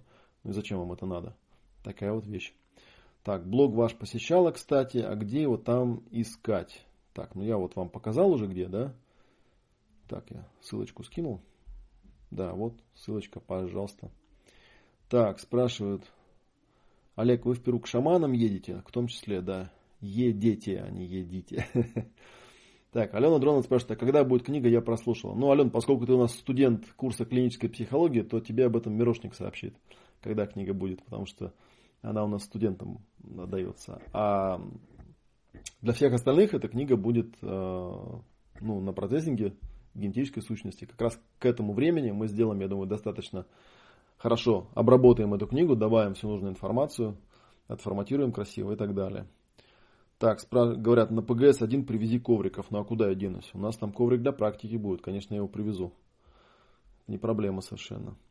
Спрашивают, шуньята в распродажу попадет? Но шуньята у нас там вообще-то есть. Она и сейчас, она и раньше была. Никаких проблем. Так, я скопировал коврик, спасибо. Ну, коврик, да, смотрите, с ним, кстати, всегда прикольно играться, с ним он такой прикольный. На самом деле, если вы э, полистаете, вот опять же, да, я напоминаю, что если вы кликнете по тегу интегральные ясные эмоции, то вы найдете даже вебинары и видео, где я подробно рассказываю, что и как с этим ковриком делать. Ну, вот, так что не просто коврик, да, еще и практика какая-то к нему есть. Так, а иногородним? Ну, иногородних мы всех зовем участвовать вживую. Вот. А если вы вживую не приедете, то придется вам тогда, наверное, брать этих человечков для расстановки и расставлять человечков на вот этом коврике маленьком, который под мышку. У меня есть такие человечки, я не знаю, вы когда-нибудь пользовались, у меня вот они на полке живут. Где-то, может быть, вы видели фотографии. У меня есть такие специальные вот мешок с человечками для расстановок. Там написано, видите, constellations, constellationsset.com, да. И тут у меня, ну, среди прочего, живут такие вот человечки маленькие, разных цветов, вот, разных там, с разными прическами. Вот, они специально, ну, есть целый курс, может быть, он вам попадался, где вот учат именно расстановкам не вот классическим, где люди заместители используются, а с человечками. На самом деле довольно интересная штука, там есть своя специфическая технология, как научиться расставлять человечками. Так что, так что да, так что вы сможете будете, наверное, так делать. Да, заведите себе человечков, ну или там из подручного материала их изготовьте. Будете расставлять на маленьких нарисованных ковриках, которые вы будете изготавливать сами. Вот. А то, что э, вот Саша написал ковриков на продажу привезите, так без проблем, Саша. Я на самом деле этих ковриков какое-то количество уже по России разъехалось. Эм, есть коврик даже, по-моему, в Барнаул один уехал. Э, да, в Барнаул уехал, да, и еще у меня штук 5 или 6 этих ковриков уже разошлось по народу. Вот, так что без проблем. Сделаем свежайшую версию, сделаем несколько штук, я привезу. У меня грузовик, мне все равно. Так, спасибо за ковер, Олег. Да, уже нашла коврик. Благодарю за ценную информацию об отсутствующих органах, необходимости прорабатывать эмоции. Да, человечков можно из пластилина делать. Кстати, тоже, да, хорошая идея. Человечков можно делать из пластилина, действительно. Ну, мы когда доберемся до практики, вы увидите, что на самом деле есть очень много способов, да, и здесь не нужно там бояться, что что-то вам там не хватит, что-то у вас не получится. Всегда есть способ эм, проработать как-то по-другому, да. Хотя, конечно, я вам могу сказать сразу, да, забегая вперед, что, конечно, самое прикольное, это когда берешь эту большую клеенку, стелишь ее на пол, она такая огромная, красивая, и вот по ней очень прикольно ходить, и я уже вот рассказывал в, в лекции, кстати говоря, будет тоже, вот я там анонс был делать, в лекциях будет тоже про этот коврик, э, ходишь и прямо, прямо вот, точно, так, Леонид спрашивает, я не о том, книгу получат те, кто в Москве будут очно, а иногородним вышлите напечатанную или файл. Ну, Лень, я тебе сразу могу сказать, мы вообще книги всегда распространяем в электронном виде, поэтому у тебя просто будет файл. Вот, ты можешь по этому поводу особо не переживать. Мы ее и тем, кто к нам вживую приедет, мы ее... Ну, посмотрим, да, у нас есть вариант, мы можем ее напечатать и издать, потому что напечатанная книга тоже иногда полезна, когда она будет. Вот, но вообще у нас в Мегаоме, если ты обратил внимание, все товары в электронном виде. Поэтому особо переживать по этому поводу не стоит. У тебя будет файл, и ты сможешь ей пользоваться в компьютере, потому что, мне кажется, когда ты тоже, наверное, как и я, работаешь в основном по скайпу или по всяким таким электронным э, средствам связи, да, конечно, тебе удобно, когда у тебя в компьютере у тебя, да, а не там бумажная книга, которую нужно листать там и так далее. Так, что касается темы PGS, это соло или с процессором? Не совсем понял, про что ты спрашиваешь. Э, на практикумах мы всегда работаем в тройках. У нас есть терапевт, у нас есть клиент, есть наблюдатель. На практикуме работа идет строго в таком формате. Вот, и в том числе и в онлайне, кстати говоря. И вот, поэтому, ну а дальше по желанию, в принципе, да, мои студенты обычно, ну, то есть у нас там будет вот чат, в Slack будет чат специально сделан под это дело. И у нас люди потом сами договариваются в то время, которое им удобно, э, и работают по той технологии, которую они освоили на теории, освоили на практике, да, и по ним работают. Так, я вижу 63 зрителя. Давайте вопросы какие есть, задавайте. Потому что, что там у нас со временем? Час 13, да, половина девятого. Какое-то время я еще готов в эфире с вами повисеть. Если есть вопросы, задавайте. Если вопросов нет, я напомню, да, что если вдруг вы там не сообразите, э, о чем спросить или когда спросить, Напоминаю, что есть вопрошалка, она находится по адресу ask.fm slash olegmatv. Давайте я вам скопирую ссылочку тоже в чат. Вот, можете потом, когда додумаете, вопрос задать туда, можете его задать анонимно, да, если вдруг вам не хочется задавать вопрос под своим каким-то ником. Так, что-то со звуком. Это у нас стандартный прикол. еще, еще раз покажу на всякий случай, да, поэтому я обычно стандартно пишу параллельно на хороший диктофон. Это потому что полтора часа прошло, у Гугла через э, полтора часа всегда вот эта вот странная какая-то штука идет. Я не знаю, с чем она связана. Портится звук. Потом сможете прослушать в аудиозаписи. Так, а можно вопрос про книгу Шнарха? Господи, задавайте уже вопросы. Я говорю, задавайте вопросы, а можно вопрос? Конечно, можно, не тяните время. Есть вопрос, задавайте вопросы. Ребята, у нас сейчас ответы на вопросы. Не надо спрашивать, можно ли задавать вопрос. Конечно, можно. Задавайте, задавайте. Прямо сразу. Пришло в голову, задавайте. Совсем звук плохой стал, трещит сильно. Он сейчас пройдет. Звук станет опять нормальный. Так, Олег, по проработку границ не могу от тебя отстать. Ну, задавай конкретный вопрос. Мне кажется, я тебе дал ссылку на блог э, Марины Комиссаровой, а в чем, собственно говоря, проблема, да? Проработка границ, да, если мы вспомним, системно-векторную психологию, это кожный вектор, да, проработка границ это, по сути, грамотная, э, грамотные договорные отношения, да, Проработка границ всего лишь навсего требует, для тебя, требует от тебя что? Для того, чтобы развить возможность и способность четко и нормально с людьми контактировать, тебе нужно взять и прописать, вот как я говорил, да, вот у меня есть, например, определенные, э, определенный договор, который, там, условия работы, правильно сказать, да, вот сейчас я его скопирую, вот вам ссылочку прям дам сюда. Э, вот, где у меня четко прописано, что я делаю, что я не делаю. Да, я уже говорил, я понимаю, э, понимаю прекрасно, и вы, наверное, понимаете, что поскольку я работаю в онлайне, то этот договор, конечно, подписать никто четко не может. Но этот договор подписан, ну, как бы его фиксация происходит так же, как примерно э, происходит установка софта. Когда вы делаете софт, там вылезает такая обычно табличка, да, там условия предоставления данного программного обеспечения, да, вы нажимаете согласен и так далее. То же самое примерно у меня. Люди заходят в регистрационную формочку, пишут свое имя, да, и там есть ссылочка, да, прочитал, согласен. Я понимаю, что многие люди этого не читают, но там четко прописаны все условия, они прописаны для меня, чтобы я точно знал, что я обязуюсь сделать, чего я не, обяз, не обязывался сделать, да, и поэтому все у меня понятно, с границами все понятно. То же самое и здесь. Если ты хочешь э, себя научить да, каким-то границам, то, собственно, тебе нужно знать не так много вещей. Да. Первое это 5 точек баланса, а второе это четко прописанные условия, на которых ты с кем-то взаимодействуешь. И все. То есть четкое и понятное, я делаю это, ты делаешь то. Да. Я меняю это на это, ты меняешь это на то. Все четко и понятно прописано. Да. Если у тебя какая-то область а, создает у тебя ощущение, что ты что-то не понимаешь, то это просто вопрос самоопределения. А самоопределение это 5 точек баланса. А пять точек баланса, они всегда приводят к тому, что на пятой точке баланса тебе четко нужно сформулировать, что конкретно нужно сделать или делать. Возьми, пропиши, и все у тебя с границами прояснится. Мне кажется, у э, людей, э, которые читают Марину Комиссарову, и для которых она пишет эти блоги свои, да, посты в блоге, все то же самое. Все то же самое. То есть ты как бы сам вопрос про границы, это достаточно абстрактная такая вещь. Там какие в смысле границы, да? У нас есть определенные границы, есть определенные обязательства между тобой и мной, да, есть определенные вещи, которые э, тебе и мне позволено делать, и тебе и мне не позволено делать, да. И, собственно говоря, все конфликты тоже происходят, они все пограничные всегда. И они связаны, если вот уйти от абстракции границы, да, они связаны с тем, что мы э, со многими людьми взаимодействуем без какого-то четкого внятного договора о том, что является приемлемым, что не является приемлемым.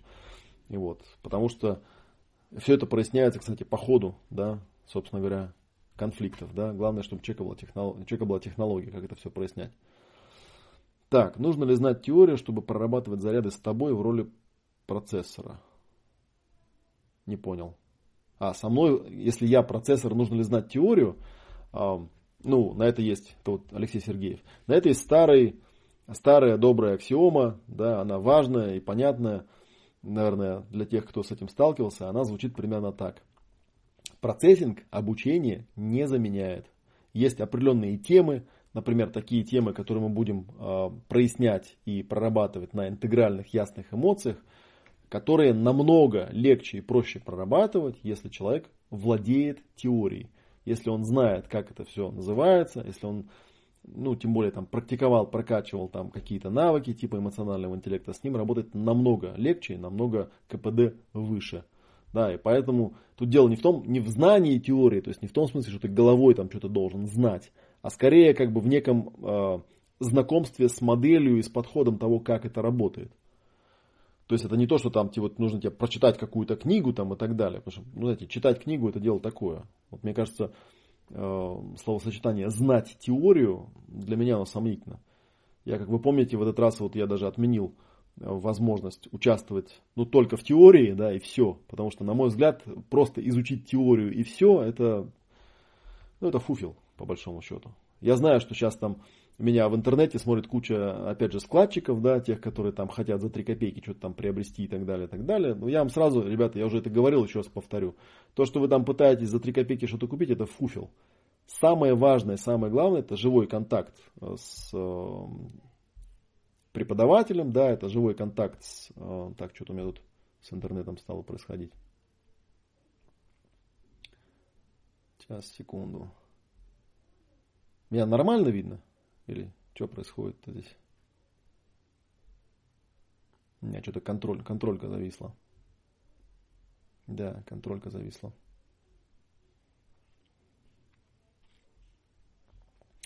Ну, начал я говорить, да, что тут самое главное, да, что должен быть живой контакт э, с ведущим, возможность э, задать вопросы о своих проблемах, да, возможность свой, конкретно свой кейс разобрать там и так далее.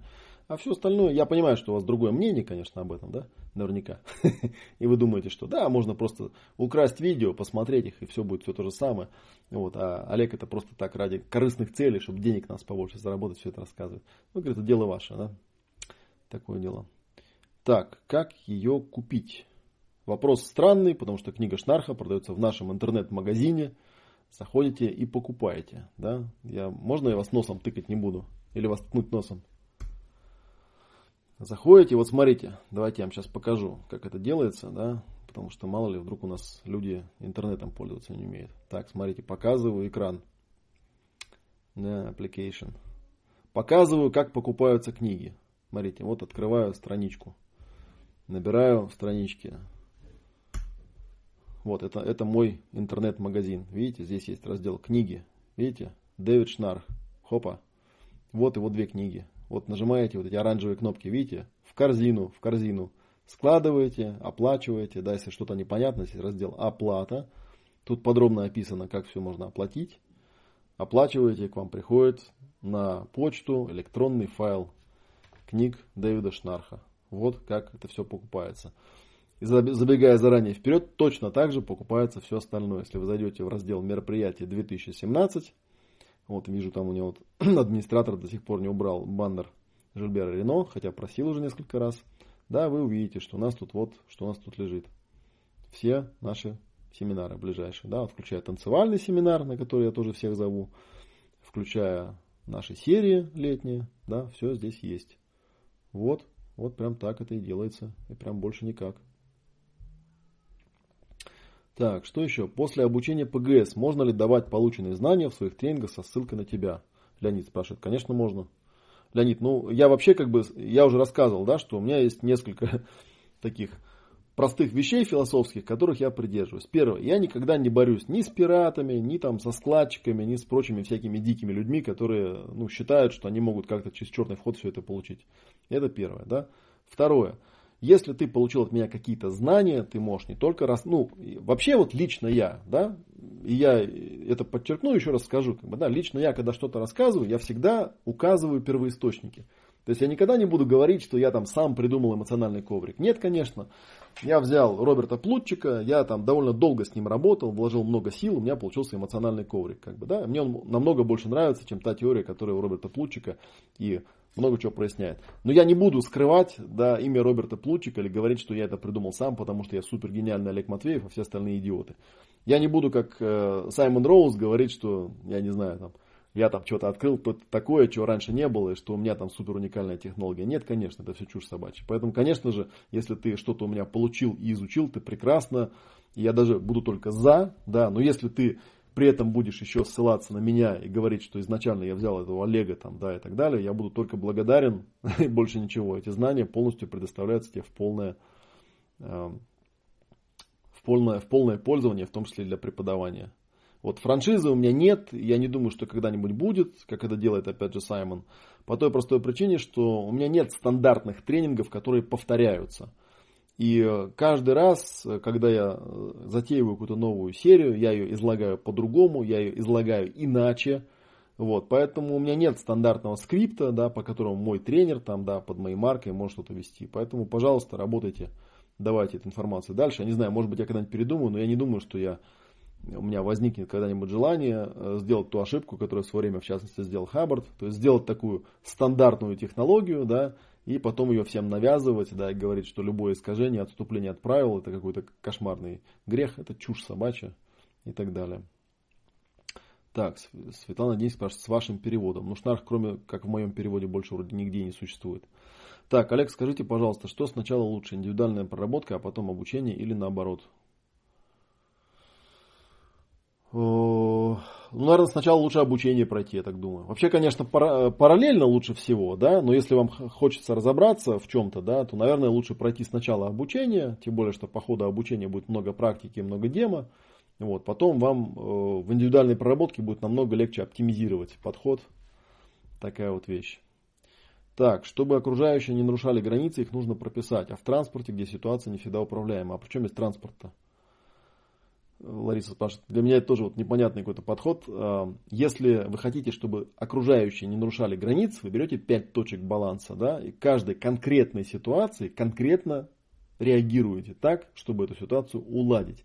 Если ваши границы нарушаются в транспорте, да, есть простой такой способ, купите себе автомобиль. Но хотя нет, это тоже не решение. Даже если купить автомобиль, то в Москве тоже постоянно будут вам границы всякие нарушать. Да, вопрос не в границах, а вопрос в том, как вы себя чувствуете. Вы находитесь в социуме. Я же не знаю, какие у вас границы, да. Может быть, у вас про границы такое э, представление, понимание, да, что у вас там по километру в каждую сторону ваша территория, да, еще не факт, кто ее нарушает. Так что для меня это вопрос очень абстрактный. Я не очень понимаю, что значит окружающие нарушают границы в транспорте. В каком смысле нарушают? Под юбку вам лезут руками или что? Что конкретно? Мудаков хватает всегда и везде. Я вот машину вожу последний год, как бы, да, я вот прекрасно понимаю, насколько много вокруг мудаков, особенно на дорогах. Как бы, ну и что? Думаете, я сильно переживаю? Нет, я не переживаю. Просто понимаю ситуацию как есть и все. Часто говорят, что самостоятельно проработать невозможно только с процессором. Типа стоматолог сам себе зуб не вылечит. А ты все время говоришь о соло-процессах, реально можно в них проработаться. А, ну, вообще тоже стандартный вопрос. А, глубокая проработка по очевидным причинам, в частности из-за того, что всегда у человека есть слепые пятна, она действительно не очень эффективна. КПД соло-проработки намного ниже, чем проработка с процессором. Но со временем, когда человек продвигается, когда он основные массы каких-то вот зарядов и блокировок по жизни убирает, чем больше он продвигается, тем проще ему прорабатываться соло. То есть я, например, с процессором прорабатываюсь довольно-таки редко. Потому что нет такой потребности. Большую часть своих вещей я могу проработать сам, письменной терапией, там, проговариванием, прописанием и так далее, и так далее. Это вполне эффективно работает. Поэтому есть прямая зависимость э, между качеством и количеством проработки и способностью работать соло. Но тем не менее, даже про себя я совершенно точно могу сказать, что, конечно же, с процессором работать легче. Потому что процессор это дополнительный ресурс. Он присутствует, он дает внимание, он берет на себя административную часть ведения сессии, он берет на себя запись там, и так далее, и так далее, и так далее. И, конечно, в этих, в этих ситуациях намного легче глуб, глубоко заходить в переживания, их прорабатывать. Вот, поэтому никакого здесь противоречия нет. Так, были ли случаи сливания первичных полярностей соло глубоким патом? Ну, я не знаю. Понимаешь, первичные полярности понятие абстрактное. Есть люди, которые утверждают, что были. Скажем так, да. Насколько это были первичные или не первичные полярности, ну, судить не берусь. Так, ответьте, пожалуйста, на вопрос про покупку шнарха страсть и брак. Не понял, я же уже ответил. Понятно. Ну, показал даже на экране, куда еще. Олег, спасибо за ответы. Так, про покупку книг можно задать вопрос на тот же адрес онлайн мегаом собачка gmail.com. Все расскажем. Совершенно верно. Опять же, да, то есть здесь, если вы залезете, давайте я еще раз покажу. Наверное, это важный и существенный момент. Да. Если мы зайдем в наш магазин, хоба, вот еще раз покажу, потому что некоторые люди, они этого не замечают. Если вы в самый-самый низ отлистаете, вот видите, в самом-самом низу есть справа на черном поле «Свяжитесь с нами». Там есть телефон и адрес. Адрес даже он два раза написан, я смотрю. Вот, и вы туда можете написать. Кроме того, можете написать мне в личку. Это ну, не обязательно в прямом эфире спрашивать. Не так уж это, не такой уж это сложный вопрос. Вот, пишите, и вам ответят. Так, не люблю, когда по спине сумками бьют, и под юбку тоже. Когда этого много, тогда реагирую, спасибо за ответ. Ну, а кто любит-то? Я не думаю, что, знаете, тоже вот не надо из э, процессинга делать, да, какие-то, я не знаю, какую-то панацею. Как бы, знаете, если вы, как говорится, если вы живете в районе, где живут гопники, которые вас каждый день достают, ну, как бы верить в то, что вы там проработаетесь, они перестанут вас доставать, ну, может быть и перестанут, конечно, да, есть и более простые решения. Вот, поэтому, если вы ездите в таком транспорте, где вас там бьют сумками и так далее, ну, задумайтесь о том, почему у вас такая жизнь, как вы попадаете в такой транспорт, где вас бьют сумками. Так, уточни, из-за шума не услышал. ПГС больше ориентирован на соло, расстановки, работу с процессором. Ну, ПГС на самом деле никак не ориентирован. Там я в этом месте про соло, кстати, не говорил. Я сейчас чуть попозже э, выложу звук, да, и посмотрите. Э, ПГС это универсальный алгоритм, который можно применять и так, и так. Еще раз я повторю, что, конечно, работать э, с хорошим ведущим, который хорошо держит пространство, да, который хорошо ведет сессию, который хорошо все записывает, да, который умеет тебе назад все это воспроизводить, который умеет присутствовать и так далее, и так далее, конечно, это тебе дает дополнительный ресурс. И, конечно, наверное, в соло будет не так легко это все прорабатывать. Но на самом деле э, все алгоритмы, я уже говорил, да, практически все алгоритмы, за редким исключением, возможно применять соло при условии достаточно высокого уровня осознанности, да, и ну, не такого уж сильного заряда, да, который там тебя будет накрывать. Потому что если какой-то серьезный заряд, ну вот я был на семинаре по РПТ, и там мы работали в парах, естественно, да, как обычно на таких семинарах бывает, хотя у нас работает в тройках. И вот, и я оценил, да, что даже когда твой напарник не очень обучен, да, и не очень опытен, все равно с напарником легче погружаться, легче идти, чем в соло. Вот. Но, тем не менее, поскольку у нас есть определенные инструменты, тот же там эмоциональный коврик замечательный, да, это помогает определенные вещи прорабатывать легче. Да, и в некоторых случаях даже можно прорабатывать соло. Вот. Так, что у нас там со временем? Час 32. Ну, в принципе, наверное, на сегодня все. Давайте я еще раз напомню, да, что если вдруг какие-то вопросы вам непонятны и так далее, да, давайте я вам даже покажу свою вопрошалку на экране, да, мало ли вдруг вы не знаете про это, вдруг вы какой-нибудь новый пользователь. Вот есть такой сайтик, называется Ask.fm, вопрошалка. Вот она моя вопрошалка. Она находится по адресу, давайте еще раз я вам ссылочку кину, прям в чатик сюда кину. Вот она. Хоп. Вот. А, здесь, видите, 9796 ответов. Да? Задавайте вопросы. Сюда вот сбоку пишите, спросите у Олег Матов. Вот, их можно задавать анонимно в том числе. Задавайте все вопросы, на которые я не успел ответить, сюда. Вот, я вам с удовольствием на них отвечу. Если вдруг вы не успели во время прямого эфира. Так, куда выкладывается звук? Вроде сейчас вам радио не работает. Ну, я звук выложу туда просто к себе в облако, и можно будет его посмотреть. Я могу его выложить там, в Dropbox, например, да, вы из Dropbox можно прямо напрямую слушать, это не проблема. Да, Ом Радио, к сожалению, вот сайт, что-то с сайтом случилось, он что-то сдох. Да, кстати, это обидно, потому что некоторые, некоторые звуковые файлы, я не уверен, что они даже у меня сохранились. Это, конечно, неприятно и обидно, что они взяли там, просто сайт этот положили без всякого предупреждения. Так что вы сейчас под этим видео в описании, я прям сразу сейчас этот звук перекину в бокс, э, в Dropbox, и там поставлю ссылку, да, и вы сможете посмотреть. Так. Ну все, всем спасибо. Вроде бы то, что я хотел рассказать, рассказал. Еще раз скажу, что мы с вами увидимся скоро. Мы увидимся с вами в среду. А среда это у нас, какое там число там? Среда это у нас 15 а, число, да, то есть, в принципе, вот после выходных вскоре, да. И, соответственно, я постараюсь за это время, вот у меня там посвободнее с графиком будет, э, разобрать последние все вопросы, и постараться уже более-менее такой планчик по вебинарной накидать. Я вам в среду об этом тоже расскажу. Ну, если у вас какие-то вопросы есть, которые вам именно хочется в прямом эфире задать, тоже приходите, задавайте. Я вам на эти вопросы поотвечаю с удовольствием. А на сегодня у меня все.